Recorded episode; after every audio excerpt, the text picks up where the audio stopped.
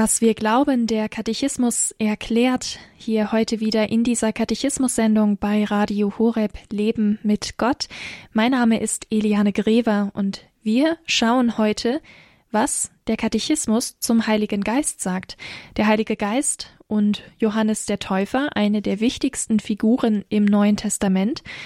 Der Heilige Geist und Maria, auch das sind zwei Personen, die häufig in einem Atemzug genannt werden. Was der Heilige Geist in diesen beiden großen Heiligen bewirkt hat und bewirkt und welche Bedeutung das auch heute für uns hat, das schauen wir uns heute an in dieser Sendung. Gast hier in der Katechismus-Sendung ist heute Professor Dr. Andreas Wolbold. Er ist Inhaber des Lehrstuhls für Pastoraltheologie an der Ludwig-Maximilians-Universität in München und ist sehr gut bewandert auf dem Gebiet des Katechismus, der Lehre der Kirche und besonders auch durch viel seelsorgerliche Tätigkeit im Inland und im Ausland dazu, wie dieser Wissensschatz der Kirche und diese Lehre der Kirche auch vermittelt werden kann. Und das tut er heute auch mit uns, indem wir gemeinsam die Artikel im Kompendium in der Kurzfassung zum Katechismus der katholischen Kirche lesen und Professor Wolbold uns diese Artikel dann erklärt und ins praktische Leben quasi übersetzt. Wir starten jetzt gleich mit der Nummer 141, was bewirkt der Heilige Geist in Johannes dem Täufer und hören dazu jetzt hier im Katechismus bei Radio Horeb Professor Dr. Andreas Wolbold. Was bewirkt der Heilige Geist in Johannes dem Täufer? Der Geist erfüllt Johannes den Täufer, den letzten Propheten des Alten Testamentes. Von ihm getrieben wird Johannes gesandt, um das Volk für den Herrn bereit zu machen und das Kommen Christi des Sohnes Gottes anzukündigen, denjenigen, auf den er den Geist herabkommen sah, auf dem er bleibt, der mit dem Heiligen Geist tauft. Das Kapitel über Johannes den Täufer steht im Zusammenhang des Glaubensbekenntnisses mit dem Artikel, also mit dem Satz, der Heilige Geist hat gesprochen durch die Propheten gesprochen durch die Propheten. Damit ist zunächst gemeint, das ganze Alte Testament ist prophetisch, das heißt, der Heilige Geist spricht manchmal noch in Bildern und in Rätseln bereits vom Messias von Christus. Nur von Christus her kann, das Heilige, kann der Heilige Geist verstanden werden mit dem, was er durch die Propheten spricht. Der letzte der Propheten des Alten Testamentes aber ist Johannes der Täufer. Er bildet die Schwelle zwischen dem Alten und dem Neuen Testament. Er ist ganz aus dem Holz der Propheten geschnitzt, ein entschiedener, ein klarer, ein radikaler Charakter, einer, der seine Stimme ganz der Stimme des Heiligen Geistes leiht, der keine Kompromisse dabei eingeht. Er steht an der Schwelle des Neuen Testamentes, denn nun wird es dringend, nun wird es ernst. Gott gibt den Menschen keine endlose Zeit, dass sie heute sündigen, sich morgen bekehren und übermorgen wieder sündigen, sondern das Gericht Gottes steht vor der Tür. Gott will Israel reinigen und diese Reinigung geschieht in einem verzehrenden und verheerenden Feuer. Nur diejenigen, die mit ganzem Herzen zu Gott zurückkehren, die bereit sind, sein Gesetz auf sich zu nehmen, ohne Ausflüchte, ohne Halbheiten, ohne Verkehrtheiten, also Menschen, die wirklich Gerechte sind, wie die Juden sich das vorgestellt haben, Menschen, die gesetzestreu sind, nur solche werden dem Zorngericht Gottes entgehen mit starken Worten, etwa des Feuers oder des Besens, der alles auskehrt, hat Johannes dieses Gericht beschrieben. Aber er sagt noch mehr. In diesem Gericht wird der Messias erscheinen. Er, Johannes, ist nur der Vorläufer. Der Messias, der Christus, der Gesalbte Gottes, er wird nicht nur die Umkehr verkünden, sondern er wird Israel neu aufrichten in seiner Person. Israel wird dann endlich das wahre, das heilige Volk Gottes sein, geheiligt durch die Kraft eben des Heiligen Geistes. Doch dafür ist es bereit, sich, ist es wichtig, sich bereit zu machen. Ist es wichtig, alles, was dem Messias entgegensteht, alle Sünde, alle Halbheit, alles sich versinken und versenken in die Geschäftigkeit des Alltags aufzugeben. Dafür ist es wichtig, dass die Menschen bereit sind, neu zu werden, neu sich auf Gott hin auszurichten, ernst zu machen, zu wissen, die Zeit ist kostbar. Es geht darum, den heutigen Tag zu nutzen, wer weiß, ob der morgige Tag mir noch geschenkt wird. So hat Johannes tatsächlich im Heiligen Geist Israel bereitet für Christus. Manche haben auf ihn gehört, haben sich zum Zeichen ihrer Ernsthaftigkeit und Umkehr im Jordan taufen lassen, andere haben ihn verlacht, haben ihn vernachlässigt oder wie König Herodes ihn schließlich hinrichten lassen. Aber Johannes bleibt das Zeichen, das aufgerichtet ist an der Schwelle zum Neuen Testament. Nicht umsonst ist in der Ikonostase der Bilderwand der Ostkirche auf der einen Seite des Allerheiligsten Johannes der Täufer und auf der anderen Seite die Mutter Gottes Maria, die ebenfalls voll der Gnade ist, dargestellt. Und in der Westkirche kennen wir vor allem im Advent die zwei Gestalten, die das Kommen des Messias vorbereiten, nämlich Johannes den Täufer und Maria, die Mutter Gottes. Professor Dr. Andreas Wolbold über das Wirken des Heiligen Geistes im heiligen Johannes dem Täufer Katechismus-Sendung bei Radio Horeb heute rund um das Wirken des Heiligen Geistes. Und da gibt es eine weitere große Persönlichkeit im Neuen Testament, die Gottesmutter Maria, in der der Heilige Geist Großes bewirkt hat.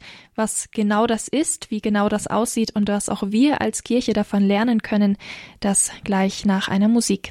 Musik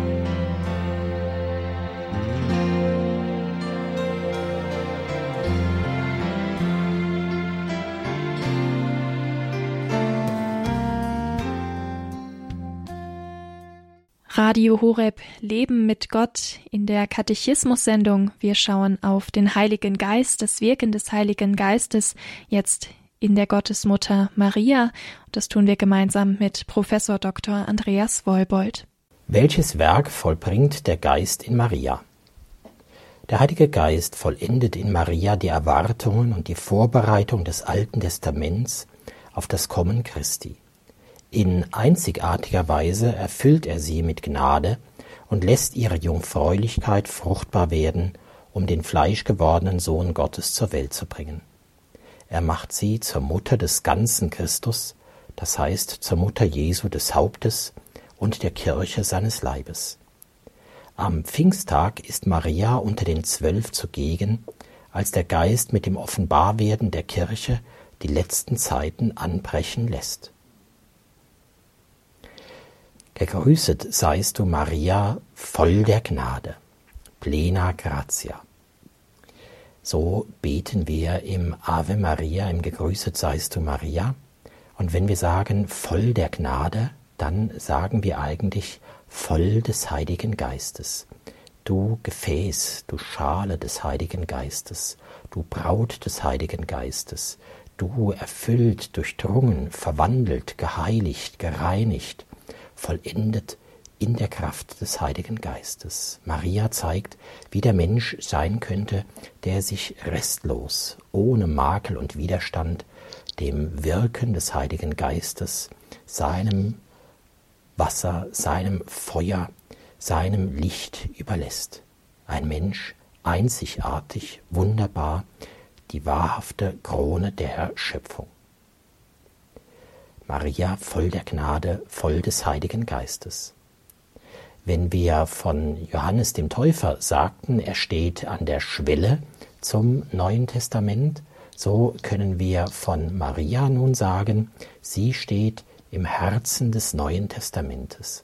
Wenn wir wissen wollen, was ein wahrer Christ, ein wahrer Jünger, Jüngerin Jesu ist, so brauchen wir nur auf Maria zu schauen. Maria steht im Herzen des Neuen Testamentes, aber nichtsdestoweniger ist sie auch die Vollendung des Alten Testamentes, das Kostbarste, das Süßeste, das Heiligste, was die Zeit der Vorbereitung, die Zeit des Alten Testamentes hervorgebracht hat. In Maria ist es ganz klar ausgedrückt. Also etwa der Glaube eines Abrahams auf die Verheißungen Gottes hin alles verlassen und den Weg Gottes gehen, Maria hat es erfüllt. Die Verheißung des Erzengel Gabriel nimmt sie in Dienst und von nun an ist ihr Weg allein die Gefolgschaft gegenüber dem Heiligen Geist, der sie auch durch manche Dunkelheit, durch manches tiefe Tal führt. Oder die Erwartung Israels, der wahre Davidssohn, der wahre gerechte König, der Israel Frieden schafft. Sie hat diesen wahren Davidssohn, Jesus Christus, hervorgebracht. Sie ist seine Mutter. Oder wenn das Alte Testament die Propheten, die Demütigen, die Armen und Geringen im Volk hochpreisen, dann ist auch dies in Maria erfüllt. Er hat auf die Niedrigkeit seiner Magd geschaut, auf die Demut, auf die Armut seiner Magd hat Gott geschaut. Maria bekennt sich als eine der Armen, der Demütigen Israels, selig die Armen im Geiste, denn ihnen gehört das Himmelreich. Maria voll der Gnade. Und diese Fülle der Gnade ist nicht bloß eine Idee, nichts bloß Geistiges, sondern es verleiblicht sich. Die Fülle des Heiligen Geistes bringt aus ihr den Sohn Gottes hervor. Durch die Kraft des Heiligen Geistes kann das größte aller Wunder geschehen, dass die Jungfrau Mutter wird und doch Jungfrau bleibt. Verstehen können wir das nicht, aber glauben an die überwältigende Kraft des Heiligen Geistes, bei dem nichts unmöglich ist, glauben können wir es schon und wir wollen es. Und so ist sie wahrhaft die Mutter Gottes, nichts weniger als das. Und als Mutter Gottes, als Mutter Christi, ist sie zugleich Mutter der Kirche. Denn die Kirche ist ja nichts anderes als der Leib Christi, der mystische Leib Christi. Und die Mutter dieses Leibes ist eben Maria. So steht Maria nicht nur im Herzen des Neuen Testamentes, sondern sie ist auch das Herz der Kirche. Wenn die Kirche sich erneuern will, dann kann und muss sie auf Maria schauen und mit Maria den Weg in die Zukunft wagen. Welches Werk vollbringt der Geist in Maria, die Nummer 142 im Kompendium zum Katechismus der katholischen Kirche? Dazu hören wir Professor Dr. Andreas Wolbold.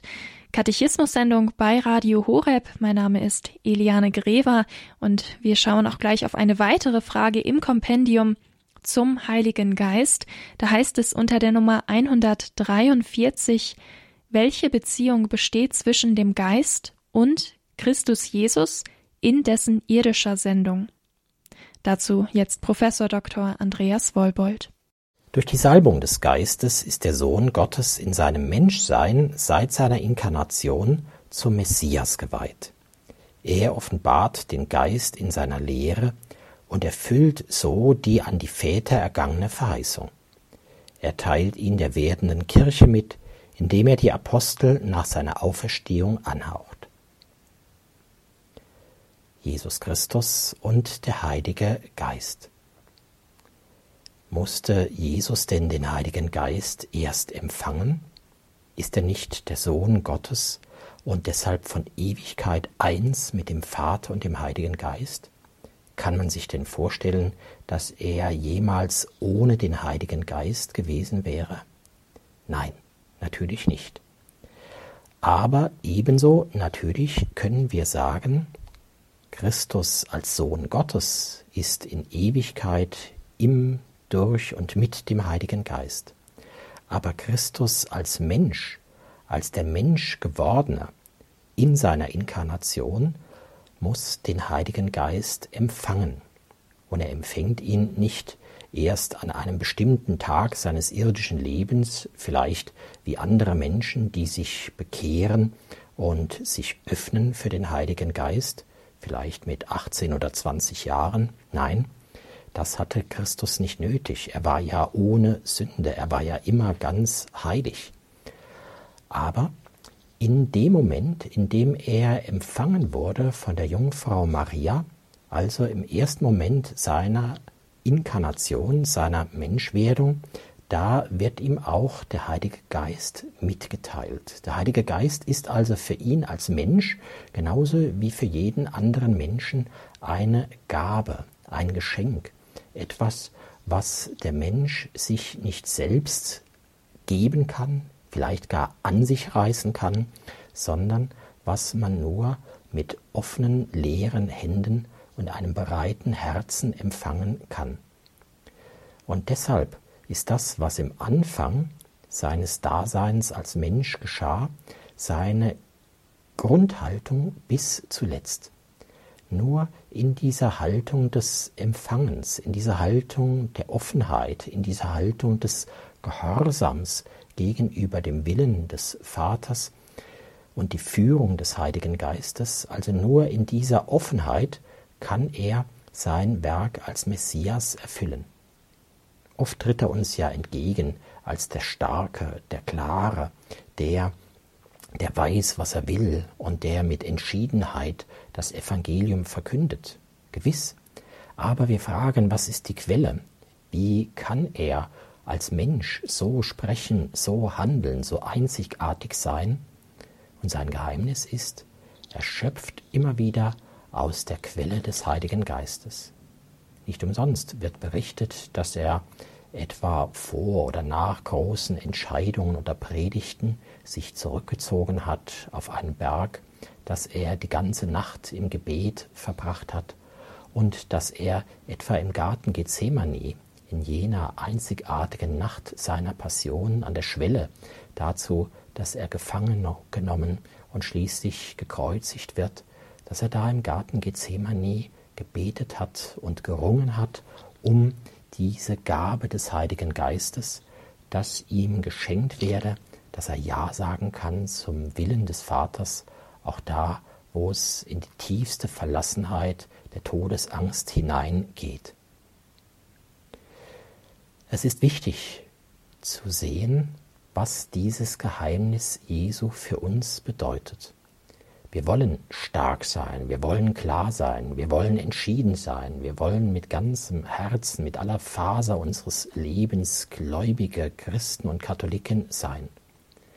Aber das geht nicht durch Fanatismus, auch nicht bloß durch einen gewaltigen Willensakt, ein Ruck und dann ist es geschehen, sondern allein in der Haltung Jesu, offen, demütig, empfänglich zu sein für den Heiligen Geist beten, sich hineinversenken in die göttlichen Geheimnisse, wissen, ohne ihn vermag ich nichts, mit ihm vermag ich alles.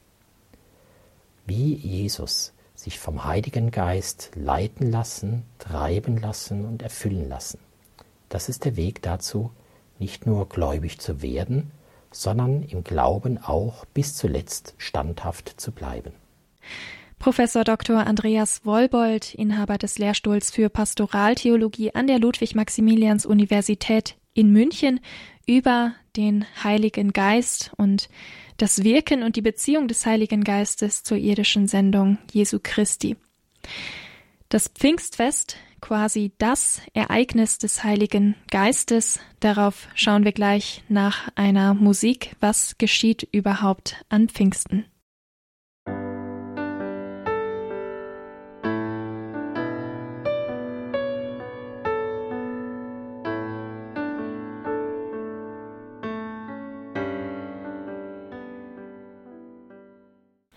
Katechismus-Sendung bei Radio Horeb Leben mit Gott. Der Heilige Geist steht heute im Mittelpunkt dieser Sendung.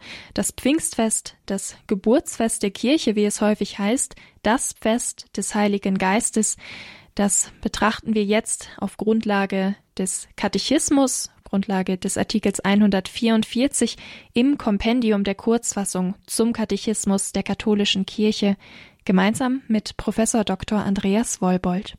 Was geschieht an Pfingsten?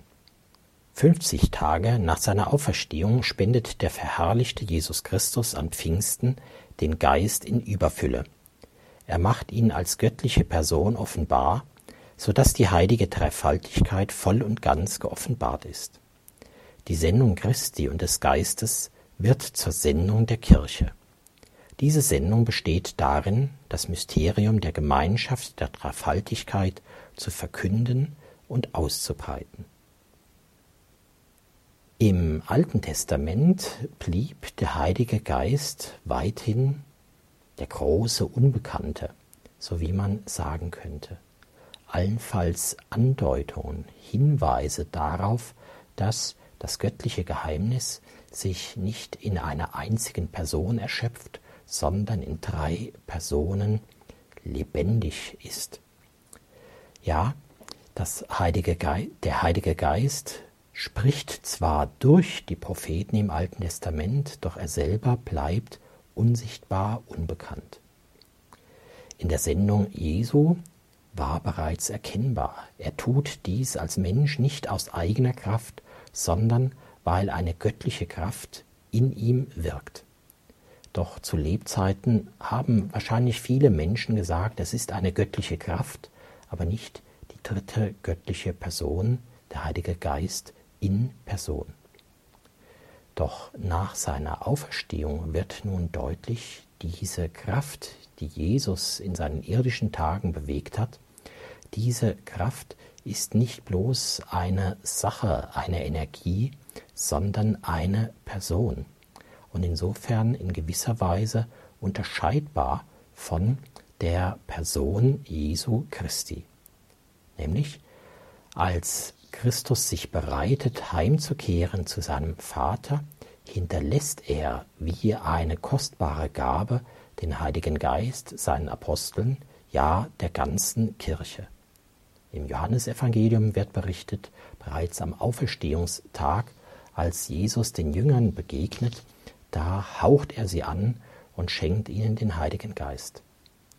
Der heilige Lukas hat dies sozusagen systematisiert und er sagt 50 Tage nach Ostern, also zehn Tage nach der eigentlichen Himmelfahrt. Die Tage sind vielleicht symbolisch zu sehen, wir wissen es nicht. Also danach geschieht nun etwas, das Christus, der nun seit seiner Himmelfahrt zur Rechten des Vaters sitzt, dass er zeigt, er ist aber zugleich seiner Kirche gegenwärtig und das geschieht durch die Sendung des Heiligen Geistes, die Kraft der Feuerzungen, die Verwandlung aus furchtsamen, sich selbst verschließenden Aposteln werden große Missionare, die bereit sind, bis ans Ende der Welt zu gehen. Und die Sprache, die sie sprechen, ist die Sprache aller Menschen, denn der Heilige Geist rührt Menschen in allen Völkern, Nationen und Sprachen an, um sie zu bereiten das Wort Gottes zu hören, es zu empfangen und sich taufen zu lassen.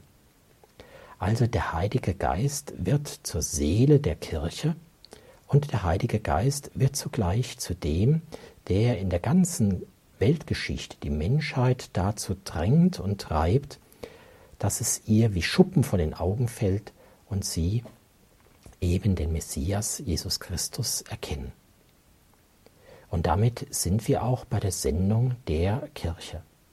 Die Kirche soll auf der einen Seite nichts anderes tun, als immer wieder in dieser Kraft des Heiligen Geistes bekennen, Jesus Christus ist der Herr, in keinem anderen ist das Heil zu finden. So wie die Apostel mutig, klar und ohne Halbheiten das Evangelium verkündet haben auf allen Marktplätzen, so soll es die Kirche, ja, so sollen es alle Christen in allen Ländern, allen Zeiten tun. Es gibt keinen Grund, das Evangelium zu verschweigen. Zugleich aber, wie der Heilige Geist die Menschen in allen Nationen bereitet, auf Wegen, die er allein kennt, vielleicht Momente in ihrem Leben gibt, die eine Chance sind dafür, dass das Wort Gottes sie anrührt, dass sie zum Glauben kommen könnten, dass also die Kirche darauf achtet, wie bereitet Gott die Menschen. Niemanden abschreiben, von niemandem sagen, ach der, der wird doch niemals gläubig oder ach der, das ist doch ein schlimmer Sünder. Nein, alle Menschen können vom Heiligen Geist bereitet werden und an uns in der Kirche liegt es, diese Gunst der Stunde niemals und bei niemandem zu verpassen. Das sagt Professor Dr. Andreas Wollbold, Inhaber des Lehrstuhls für Pastoraltheologie an der Ludwig-Maximilians-Universität in München. Ein herzlicher Dank an Professor Wollbold für seine Expertise in dieser Sendung. Wir haben uns mit dem Heiligen Geist beschäftigt auf Grundlage einiger Artikel, die im Kompendium in der Kurzfassung zum Katechismus der katholischen Kirche zu finden sind. Der Heilige Geist, eine der drei göttlichen Personen, zentrale Glaubenslehren und Glaubenswahrheiten, die sich mit dem Heiligen Geist beschäftigen, den Heiligen Geist zum Thema haben. Ein herzlicher Dank an Professor Wolbold und auch an die katholische Wochenzeitung Die Tagespost für die Zusammenarbeit für diese Reihe, was wir glauben, der Katechismus erklärt, eine Reihe, in der wir nach und nach das gesamte Kompendium zum Katechismus der katholischen Kirche durchgehen, uns also nach und nach mit der gesamten Glaubenslehre des katholischen Glaubens beschäftigen. In der nächsten Woche geht es weiter um den Heiligen Geist, ein so umfassendes Thema, dass ihm einige Artikel gewidmet sind. Da geht es dann besonders auch um den Heiligen Geist, das Wirken des Heiligen Geistes in der Kirche und um die Kirche selbst. Dafür ist dann Weihbischof Dr. Dominikus Schwaderlapp zu Gast hier im Katechismus. Mein Name ist Eliane Grever. Ich freue mich, dass Sie mit dabei waren. Wenn Sie diese Sendung in Gänze nochmals nachhören wollen, dann können Sie das tun über unsere Homepage horeb.org oder über die Radio Horeb App. Ich wünsche Ihnen Gottes Segen und weiterhin viel Freude mit unserem Programm hier bei Radio Horeb Leben mit Gott.